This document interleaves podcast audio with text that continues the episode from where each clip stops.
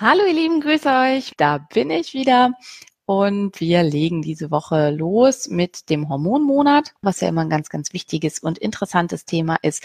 Ähm, und wir steigen in diesem Monat ein mit erstmal Geschlechtshormonen und da im Spezifischen mit den Geschlechtshormonen der Frau. Herzlich willkommen beim Podcast der Autoimmunhilfe. Deine Gastgeberin ist Dr. Simone Koch. Hier erhältst du Wissen über Autoimmunerkrankungen, die wichtigsten Zusammenhänge rund um die möglichen Behandlungen sowie viele nützliche Tipps und Tricks, damit du deinen Alltag bestmöglich gestalten kannst. Noch ein kleiner Disclaimer. Dr. Simone Koch ist in diesem Podcast nicht als Ärztin tätig. Sie führt hier keine Behandlungen oder Beratung von Patienten durch. Sie veröffentlicht hier ausschließlich ihre eigene Meinung und Erfahrungen rund um Autoimmunerkrankungen. Die in diesen Beiträgen enthaltenen Informationen können keine Beratung durch einen Arzt ersetzen und sind keine medizinischen Anweisungen. Die Informationen dienen der Vermittlung von Wissen. Die Umsetzung von Therapien und Behandlungsplänen sollte mit einem qualifizierten Therapeuten erfolgen. Es wurde jetzt auch schon von mehreren unter der Ankündigung geschrieben, dass sich die Männer da auch mal was für sich wünschen würden zum Thema ähm, Testosteron. Ähm, ich habe gerade vor kurzem mit Katja Graumann einen ähm, Blog, nee, ein Podcast aufgenommen zum Thema Testosteron. Also wer Bock auf sowas hat, dann guckt da mal rein. Da habe ich da schon ein bisschen was zu, zu gesagt. Es wird aber auch noch ein Wissenspaket für den Mann geben, für Hormone für den Mann, weil die Männer da einfach oft vernachlässigt sind und weil ich da, glaube ich, ein paar ähm, Methoden und Ideen rausgefunden habe mit meinen Patienten, die relativ wenig benutzt werden und relativ innovativ sind. Also es wird da auch noch was zu geben. Aber diesen Monat ist das Thema der Hormonhaushalt, vor allem der Geschlechtshormonhaushalt der Frau. Ähm, heute eine ganz kurze Übersicht über die verschiedenen Hormone, die es gibt, weil man muss ganz klar sagen, damit sind unsere 20 Minuten, die wir hier lives machen wollen, auch schon mehr als ausgefüllt. Also da natürlich ganz vorweg die Östrogene. Ähm, ganz, ganz wichtig ist da, wir reden ganz oft immer von dem Östrogen. Ähm, es gibt nicht das Östrogen, es gibt ganz viele verschiedene Östrogene. Nach dem derzeitigen Wissensstand 10, wahrscheinlich gibt's äh, äh, oder eventuell gibt's aber sogar noch deutlich mehr, so ähnlich wie es an der Schilddrüse halt eben auch über 30 verschiedene Hormone gibt, von denen wir nur einige wenige nachmessen können und nur von einem noch kleineren Anteil dazu wissen, was sie im Körper genau machen, ist es auch bei den Östrogenen so, dass unser Ovar deutlich mehr verschiedene Östrogene produziert, als die meisten kennen und es gibt nicht das Östrogen. Das, was als das Östrogen bezeichnet wird und was die meisten kennen, ist, äh, ähm, ist Estradiol. Das ist das sogenannte E2. Also wenn auf einem Befund irgendwo E2 oder so steht, das ist Estradiol und das ist das, was ähm, am meisten als das Östrogen bezeichnet wird. Warum? Weil Estradiol am wirksamsten ist. Also es ist ähm, das wirksamste Östrogen in unserem Körper, hat eine deutlich stärkere Affinität zum Östrogenrezeptor als die ganzen anderen Östrogene und ähm, ist da besonders stark wirksam und ist deswegen auch das Hormon, was in der Hormonersatztherapie benutzt wird und ist ebenfalls auch das Hormon, was in der Antibabypille benutzt wird. In beiden Präparaten, also sowohl in der Hormonersatztherapie als auch in der Antibabypille, wird, um die orale Verfügbarkeit, also dass man es schluckt und dass es dann zur Verfügung steht, möglich zu machen und eine langfristige, relativ stabile Verfügbarkeit bei einer oralen Gabe eine Ethylgruppe angehängt. Diese Ethylgruppe führt dazu, dass das ähm, viel, viel, viel, viel, viel, viel, viel, viel langsamer verstoffwechselt wird von der Leber, viel, viel schlechter abgebaut werden kann und dadurch sehr, sehr lange im Körper zurückbleibt. Das ist eigentlich, wie man sich klar überlegen kann, nicht gut, aber eben für eine suffiziente Verhütung oder wenn man mit einem Präparat, wo man ganz wenig von dem Stoff hineingibt, ähm, eine dauerhafte Hormonersatztherapie erreichen will zu möglichst günstigen Kosten, weil letztlich geht es auch darum immer, dann macht das Sinn, da diese Ethylgruppe anzuhängen. Normalerweise ist das nicht so. Unser Körper hat eben einfach dieses ähm, Estradiol. Das ist, dies gehört zu den Steroidhormonen, wir anderen alle auch. Das heißt, es gibt einen Sterolkomplex. Das heißt, die werden alle auch über die gleichen Mechanismen in der Leber abgebaut. Was da immer ganz spannend ist, auch mit dazu, durch zu denen, die dieses Komplex im Hintergrund haben, gehört das Vitamin D. Das heißt, äh, wenn es hier Probleme gibt, kann das schwierig sein und vielleicht auch für die, die Coimbra machen, weil es da oft dann auch so verschiedene Probleme im Steroidhormonhaushalt gibt, dass man sich einfach klar macht, ähm, dass dieser krasse Überschuss an Vitamin D, den wir beim Coimbra-Protokoll provozieren, eventuell zu Abbaustörungen bei den Steroidhormonen führen kann. Also das ist das E2. E2, also Estradiol ist relativ stark proentzündlich. Es kann, wenn es im Überschuss und nicht im Gleichgewicht mit den anderen Hormonen ist, kann es zu Wassereinlagerungen führen. Es ist eher präkanzerogen, also wenn es nicht im Gleichgewicht mit den anderen Hormonen da ist, dann ähm, kann es eventuell Krebs auslösen. Das ist das, was damals in der Women Health Study und in der Nurse Study in den USA ermittelt wurde, weswegen die Hormonersatztherapie so ein bisschen in Verruf geraten ist ja, also und das sind so die Probleme beim Estradiol. Gleichzeitig ist es sehr stark stimmungshebend.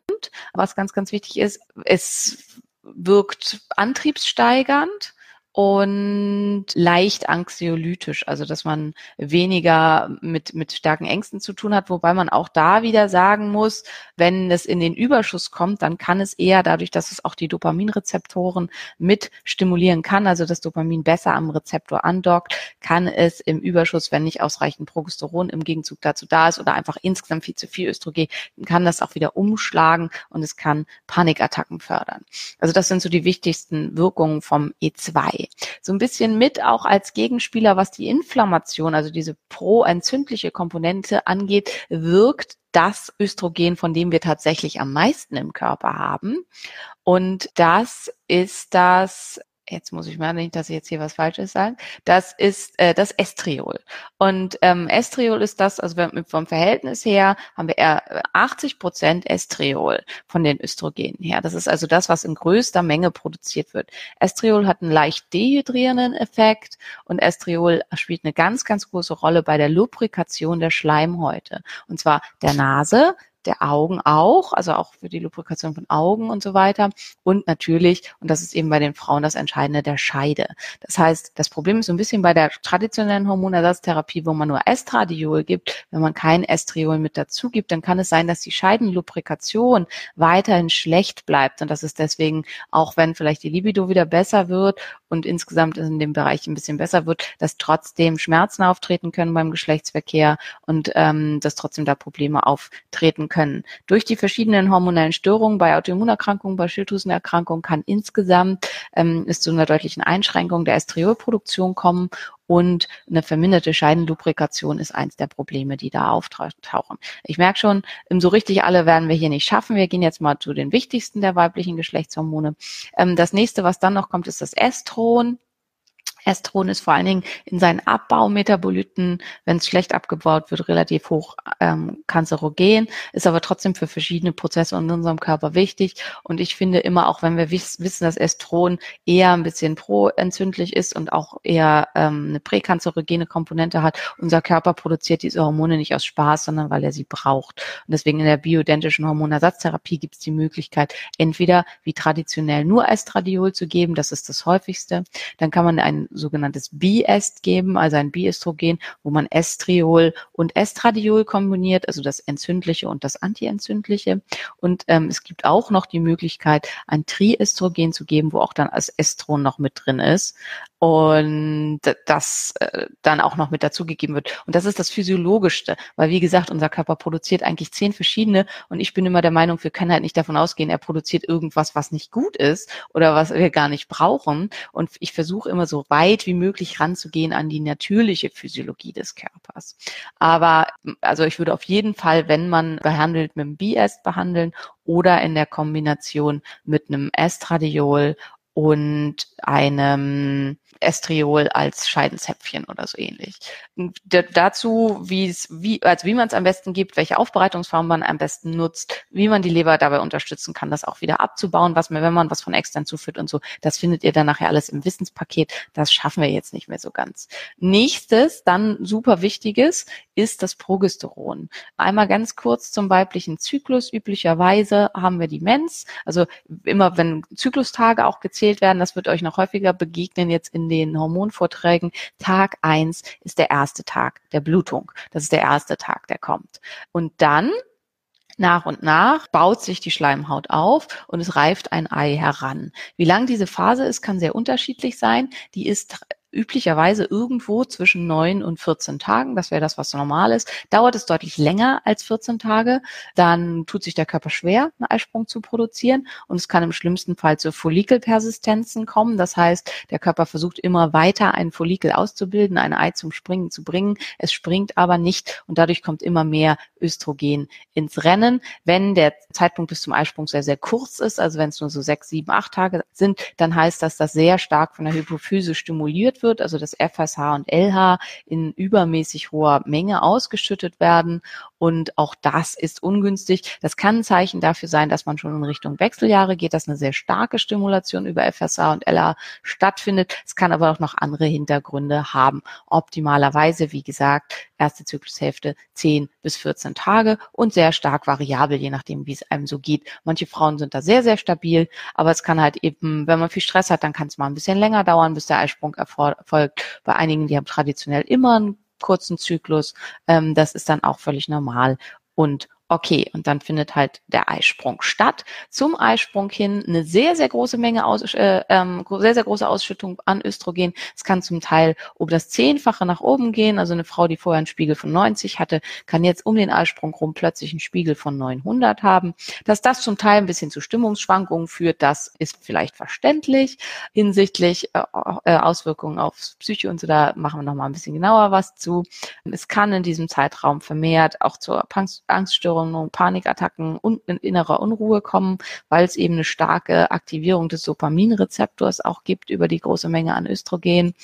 Das ist dann der Eisprung. Und wenn der Eisprung erfolgt ist, dann produziert der Teil im Eierstock, aus dem das Ei gesprungen ist. Das ist dann, heißt dann Jetzt habe ich nur das für die in der Schwangerschaft. Naja, es ist also der, der, der Körper quasi, aus dem das Ei gesprungen, gesprungen ist. Ähm, der wird dann auch Gelbkörper auf Deutsch genannt. Mir fällt gerade das, äh, krieg gerade das lateinische Wort nicht. Ähm, aus dem wird dann das Gelbkörperhormon produziert und das Gelbkörperhormon ist Progesteron. Dies findet also nur statt, wenn der Eisprung stattgefunden hat. Ohne Eisprung keine vernünftige Progesteronproduktion. Das heißt, jemand, der keinen Eisprung hat, aufgrund von Schilddrüsenstörungen, aufgrund von PCOS, aufgrund von Hyperandrogenemien, aufgrund von massivem Übergewicht oder Untergewicht, aufgrund von schweren Leptin- oder Insulinresistenzen, hat immer auch einen drastischen Progesteronmangel, weil einfach kein Progesteron produziert wird.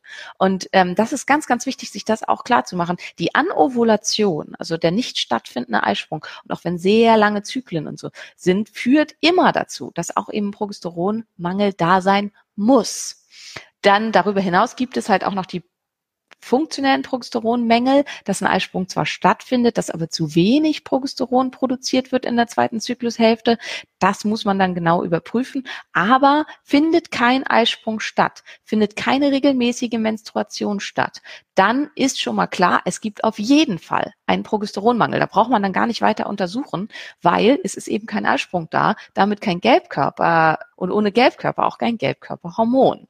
So, Progesteron hoch antientzündlich, mächtigstes antientzündliches Hormon, das die Frau zum, äh, zur Verfügung hat für die, die es sind ja auch relativ viele immer aus dem Fitnessbereich, die auch mit zuhören. Das ist halt auch groß, äh, hochgradig problematisch, wenn man so einen niedrigen Körperfettanteil hat, dass man keinen Eisprung mehr produziert. Auch dann hat man halt immer einen massiven Progesteronmangel und fördert dadurch ganz stark Entzündungen und sowas. Also hoch antientzündliches Hormon, stärkstes, was die Frau zur Verfügung hat bei Männern, ist das Testosteron, einfach aufgrund der größeren Menge. Hoch antidiuretisch, das heißt Progesteron führt eigentlich dazu, dass Wasser aus dem Körper ausgeschwärmt wird. Diese starke Wassereinlagerung in der zweiten Zyklus Zyklushälfte sind auch immer ein Zeichen dafür, dass im Verhältnis zum Östrogen zu wenig Progesteron da ist und dass dadurch eine Einlagerung vom Wasser im Körper stattfindet. Also es macht nicht das Progesteron die Wassereinlagerung, sondern der Überschuss an Östrogen. Es ist so ein bisschen Stimmung, stimmungshemmend, weil es hat eine starke Wirkung auf den GABA-Rezeptor und durch bestimmte Prozesse kann es Depressionen fördern. Also wer sowieso schon Schwierigkeiten mit Depressionen hat und dann Progesteron versucht, da kann es sein, dass es eben massive Stimmungsverschlechterungen macht. Dann muss man es sofort absetzen und da muss man gucken, kann ich weniger davon nehmen, wie viel kann ich davon nehmen und so weiter. Es wird hier so ein bisschen gefragt nach was, wie soll ich es nehmen? Wie gesagt, auch das findet ihr alles nachher im im Wissenspaket, was gibt es an Möglichkeiten der Substitution, also wie und warum sind manche Arten besser als die anderen. Ähm, Progesteron wird in der Folge weiter umgebaut zu Aldosteron, also hat auch da einen ganz, ganz wichtigen Anteil mit in unserem ähm, Wasserhaushalt spielt da eine ganz, ganz, ganz große Rolle. Insgesamt ist Progesteron stimmungsausgleichend. Es macht so ein bisschen müder und tendenziell, auch wenn man sehr viel davon hat, antriebsloser. Aber es führt auch dazu, dass man weniger unruhig ist, dass weniger Panikattacken auftreten und dass insgesamt einfach eine äh, ruhigere, ja, Nulllinie sozusagen reinkommt und ist dadurch super, super entscheidend. So, also ganz kurz, weil hier jetzt mehrfach gefragt wird nach diesen Cremes. Das Problem ist, alles, was über einer dreiprozentigen Creme liegt, ist verschreibungspflichtig und kann deswegen von Heilpraktikern und Coaches und selbsternannten Therapeuten nicht verschrieben werden. Und natürlich wird dann gesagt, benutzt die dreiprozentige Progesteroncreme. Hinsichtlich der äh, Wirkung und der Therapeut, dem therapeutischen Nutzen ist es mit Abstand das ungünstigste. Also wenn ihr euch mit Progesteron behandeln wollt, sucht euch einen Arzt, der das aufschreiben kann, weil das sind einfach die einzigen, die das verschreiben dürfen. Und ähm, also wie gesagt, ich gehe da im Wissenspaket nochmal ganz genau drauf ein. Das ist auch überhaupt nicht böse gemeint. Es macht einfach total Sinn, da Leute zu finden, die zusammenarbeiten. Also dass man halt eben einen Coach hat, der sagt, hier nimm das und dann einen Arzt hat, der einem das entsprechend aufschreibt. Die dreiprozentige Creme ist shit. Also wirklich, die ist nicht gut. Die hat eine ganz schlechte Pharmakokinetik, wird ganz schlecht aufgenommen. Ähm, damit passieren ganz viele Sachen im Unterhautfettgewebe und so weiter, die, worauf wir keinen Einfluss und keine Kontrolle haben. Also wenn ihr Progesteron nehmen wollt, bitte nicht die frei verkäufliche, weil sie frei verkäuflich ist, sondern guckt, dass ihr jemanden findet, der sich damit ein bisschen auskennt. Oder wenn euer Heilpraktiker oder euer Coach super sind und sagt, okay, die kennen sich aus, sucht euch jemanden, der es einfach aufschreibt und lasst euch halt von demjenigen weiter auch beraten und betreuen. Es kann aber eigentlich sollte der Arzt nach Möglichkeit auch wirklich Ahnung davon haben, wenn er es entsprechend aufschreibt. Ja, weil äh, es hängt viel damit zusammen, wie viel geht durch die Haut durch, wie viel geht an welche Stelle, je nachdem, welche Konzentration da drin ist. Und wenn die Konzentration halt eben sehr, sehr niedrig ist, wie bei der dreiprozentigen, passiert damit ganz andere Sachen, als wenn die Konzentration vernünftig hoch ist, wie bei einer zehnprozentigen. Progesteronmängel sind extrem häufig, äh, führen auch zur vermehrter Zystenbildung. Ähm, Endometriose wird auch mit Progesteronmangel in Zusammenhang gebracht.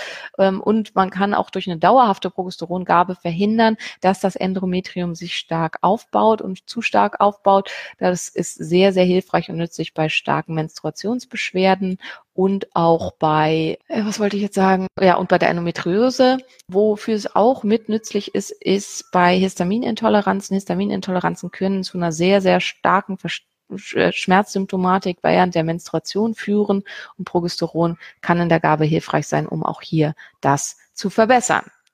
So, ähm, ja, jetzt haben wir genau zwei geschafft, nämlich Progesteron und Östrogen. Ich lasse euch jetzt mal Zeit für noch ein bisschen Fragen. Jetzt wird hier schon gefragt, Zysten im ganzen Körper. Was mich ein bisschen wundert, ach so, ist es abgestellt. Ich wollte gerade sagen, äh, was mich wundert, ist, dass hier überhaupt keine äh, Fragen. Corpus luteum, ja, danke, genau. Luteus gelb. Manchmal hakt's auch in meinem Gehirn. Ich habe das Gefühl, ich werde auch langsam älter, da passiert auch so ein bisschen was. Ähm, steigt in der zweiten Zyklushälfte Adrenalin an. Das ist super spannend. Nein, es steigt nicht Adrenalin an, sondern was ansteigt, ist durch dieses vermehrte Aufkommen von Östrogen in der zweiten Zyklushälfte, weil wir haben in der ersten Zyklushälfte haben wir so diesen Spiegel und dann kommt halt der Eisprung, da geht es extrem nach oben und dann bleiben wir auf einer höheren Ebene und gehen da entsprechend weiter. Das heißt, wir haben in der zweiten Zyklushälfte mehr Östrogen und dieser Überschuss an Östrogenen, die auch nicht abgebaut werden bei der kommt, die werden umgewandelt in Katechol äh Quatsch, doch in Katecholöstrogene. Und Katecholöstrogene haben die gleiche Wirkung an unseren Rezeptoren wie Adrenalin. Das heißt, es macht Symptomatik von einer massiven Adrenalindominanz, obwohl nicht mehr Adrenalin da ist. Und das kommt dann das durch das Östrogen. Das heißt, eine Östrogendominanz verstärkt diese Symptomatik nochmal massiv. Also auch das ganz wichtiges, großes Thema. Ja, das hängt alles miteinander zusammen. Das ist absolut richtig. Die drei Monatsspritze ist meiner Meinung nach so schlimm, ziemlich das schlechteste, schlimmste Verhütungsmittel, was man benutzen kann. Völlig egal, was dahinter steht, weil es einfach am Anfang einen massiven Überschuss an Hormonen macht, die dann langsam irgendwie abfallen. Und auch, also es ist so, dass die Studienlage für die drei Monatsspritze ist klar, durchschnittlich zehn Kilo Gewichtszunahme, was wiederum dann an Störungen im Hormonhaushalt massiven Zunahme macht. Ja. Ähm, durch Progesteron nimmt man nicht zu, liebe Anja, das ist totaler Quatsch. Äh, wenn halt eben Störungen in den Hormonhaushalten sind, also man nimmt durch Progesteron nicht zu, eher im Gegenteil, Progesteron fördert Insulinsensitivität an der Zelle, ähm, es hilft eher dabei, sein Gewicht stabil zu halten. Also ganz, ganz sicher nimmt man dadurch nicht zu. Und ähm, es kann halt eben sein, dass man dadurch zunimmt, wenn man es vermehrt umbaut, zum Beispiel in Östrogene und dann Ödem äh, bekommt und vor allen Dingen auch Appetitsteigerung und sowas bekommt. Aber Progesteron selber macht auf keinen Fall da eine Zunahme. Könnte man das auch mit Jamswurzel versuchen? Nein, ganz klar, nein. Das Diogist aus der Jamswurzel hat eine Restwirkung an der menschlichen Zelle von 0,003 Prozent. Man kann es mit einer, mit der Intention einer homöopathischen Behandlung sicherlich benutzen. Ich bin kein Homöopath und würde mich da auch nie in irgendeiner Form aus dem Fenster lehnen. Also wenn euer Therapeut und Homöopath der Meinung ist, das macht da Sinn, dann auf jeden Fall aus einer endokrinologischen Sicht und zur endokrinologischen Behandlung hat es eigentlich überhaupt keine Wirkung und macht auch überhaupt keinen Sinn. Es wird da oft gesagt, das wäre ja das Natürliche. Diogest aus der Jamswurzel wird halt von fast allen Firmen benutzt, um daraus dann Hormone herzustellen, Progesteron und Östrogen und so weiter. So verursacht Östrogen vermehrt Lipödeme. Das Lipödem ist ja eine strukturelle Problematik im Fettgewebe. Das äh, äh, hilft jetzt nicht, also die, ist, die Lipödeme, also die Problematik ist halt schon da und es führt dann zur vermehrten Wassereinlagerung innerhalb äh, des, äh, des Körpers. Es verstärkt halt, also es führt nicht verstärkt zu Lipödem, dazu, dass man das hat, aber ja, also das ist da die Problematik dahinter. So also wie gesagt, ich bin insgesamt nicht so der Creme-Freund, weil hier noch mehr nach irgendwelchen Cremes gefragt wird und so. Also Cremes sind halt immer, man trägt es auf die Haut aus und das Unterhautfettgewebe macht damit ganz viele Sachen, von denen wir nicht wissen, was genau es tut. Das wird aber, also wie genau und was einfach die besten Sachen sind, um Hormone zuzuführen, das kommt äh, im äh, Testosteron haben wir jetzt gar nicht besprochen. Mache ich vielleicht die nächsten Wochen nochmal. Ansonsten kommt das halt eben im, im Wissenspaket. Ja, also du hast recht, Anja, es nehmen halt ganz viele von Progesteron zu, einfach weil die meisten keine Ahnung haben von dem, wie die im Verhältnis zueinander stehen müssen. Hormone sind gefährlich. Hormone sind hochgradig wirkungsvoll. Ähm, mit den Hormonen rumzumachen, ohne dass man davon Ahnung hat, ist gefährlich. Also guckt euch nur mal die Bodybuilder an, die dann halt äh, eine Hodenatrophie erzeugen und äh, im schlimmsten Fall frühzeitig an einer ähm, Herzmuskelvergrößerung sterben, nicht empfehlenswert. Man muss schon wissen, was man tut. Das ist halt so ein bisschen das Problem. Und die meisten wissen es nicht, weil Hormone halt so ein super komplexes Thema sind. Kann es bei PCOS helfen? Ja. PCOS ist halt sehr komplex. Da spielt ganz viel Insulinresistenzen mit rein. Also das spielt da eine ganz, ganz große Rolle. Wie gesagt, Progesteron erhöht die Insulinsensitivität am Rezeptor massiv. Dadurch kann es auch beim PCOS sehr hilfreich sein. Aber es gibt halt auch noch äh, diverse andere Punkte, die mit beachtet werden müssen. Ganz großer ist auch die Schilddrüse, großer ist auch Jod und ähm, ja, hat da halt alles was mit zu tun. So, dann bin ich für heute am Ende. Wir machen nächste Woche weiter mit dem nächsten Hormonthema. Ich hoffe, es war für euch ein bisschen was dabei, auch wenn wir jetzt nur Progesteron und Östrogen geschafft haben. Ähm, Hormone sind einfach ein super komplexes Thema und das Wichtigste ist einfach, jede einzelne, also man kann eigentlich nicht an einer Schraube drehen. Das ist das, was man sich da einfach klar machen muss. Also sagen, okay, ich habe einen Progesteronmangel und deswegen führe ich jetzt Progesteron allein nicht zu und gucke mir aber überhaupt nicht an, was die anderen alle machen. Weil mein Körper kann halt aus Progesteron danach alles mögliche andere machen. Im Zweifelsfall kann der Körper aus Progesteron wieder Cortisol produzieren reduzieren, wenn er das für eine gute Idee führt. Oder, wie eben in dieser Thematik mit der Gewichtszunahme, ähm, er kann sich da auch Östrogen draus machen. Und plötzlich habe ich halt überhaupt nicht den Progesteronmangel, den ich eigentlich bekämpfen wollte, bekämpft, sondern habe meine schon vorher bestehende Östrogendominanz noch verstärkt. Und ähm, wenn Leberabbauprobleme vorliegen oder so, dann wird es halt noch viel, viel schwieriger. Kann hochdosierter, ah, das wäre noch hier spannend, das mache ich nochmal ganz, ganz, ganz, ganz. Kann Mönchspfeffer einen Progesteronmangel ausgleichen? Mönchspfeffer wirkt im Gehirn. Also Mönchspfeffer wirkt auf den Hypothalamus. Und das ist ganz, ganz wichtig, dass man da, ähm, dass sich das klar macht. Also es wirkt halt eben nicht direkt. Mönchspfeffer ist eins der wenigen Sachen, die dem Körper hilft, sich zu regulieren. Das heißt, Mönchspfeffer hat eine Auswirkung auf Testosteron, auf Progesteron und auf Östrogen und kann hier Harmonisierung erreichen. Warum genau? Wissen wir nicht. Ist aber ein cooles Zeug. Mönchspfeffer wird fast immer krass unterdosiert. In Deutschland haben die Präparate eine äh, 4 Milligramm, enthalten 4 Milligramm. Das heißt, um davon ähm, die empfohlene und in Studien benutzte Dosis von mindestens 20 Milligramm zu nehmen, in Studien wurden immer 20 bis 40 Milligramm verwendet, muss man davon fünf bis zehn Stück am Tag nehmen. Das ist teuer und macht kein Mensch. Deswegen, wenn, dann gibt's ein Mönchspfeffer-Extrakt 20 Milligramm, dann werdet ihr da was finden. Es gibt nämlich andere europäische Länder, die das entsprechend äh, Dosis verkaufen wo ihr das dann bestellen könnt. Super hilfreich. Ich werde ja langsam alt und nehme auch Mönchspfeffer und bin mit der Wirkung sehr, sehr zufrieden und finde das super.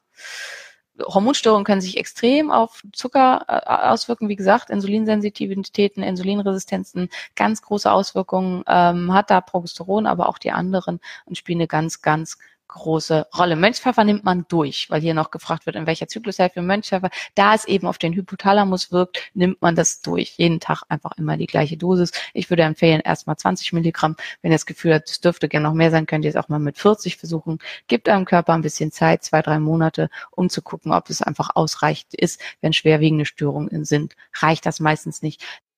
So, ich wünsche euch noch einen wunderschönen Tag und wir sehen uns nächste Woche. Bis dann. Danke, dass du bei der heutigen Episode dabei warst. Mehr Tipps von der Autoimmunhilfe findest du unter www.autoimmunhilfe.de. Wir sind auch auf Facebook, Instagram und YouTube aktiv. Den jeweiligen Link findest du in der Podcast-Beschreibung. Gefällt dir dieser Podcast? Dann freuen wir uns, wenn du auf iTunes eine Bewertung schreibst und den Podcast mit deinen Freunden teilst. Damit hilfst du uns, dass wir wiederum noch mehr Menschen da draußen erreichen und ihnen helfen können.